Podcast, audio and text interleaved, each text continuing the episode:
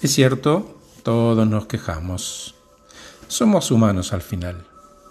Durante ese proceso en el que sucumbimos y nos entregamos al lamento, invertimos gran parte de nuestra energía en identificar otras razones para seguir en la queja. Buscamos culpar al afuera, al entorno, a la vida, al jefe, y nosotros, ¿qué responsabilidad tenemos? ¿Cuál es la ventaja de invertir tiempo en el lamento?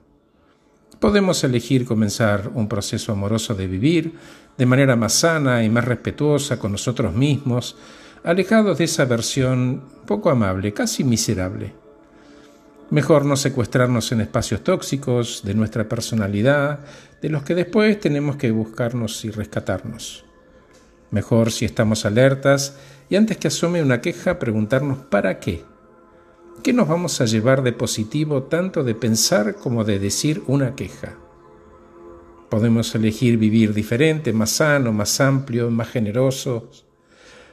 Esto, lejos de tener un botón de encendido, es un proceso, a veces lento, pero voluntario, que comienza reconociendo, asumiendo y corrigiendo paso a paso.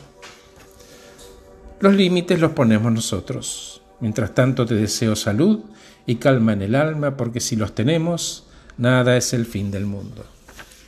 Gracias por escucharme, soy Horacio Velotti y acabo de regalarte este podcast hablando sobre la queja. Es cierto que todos nos quejamos.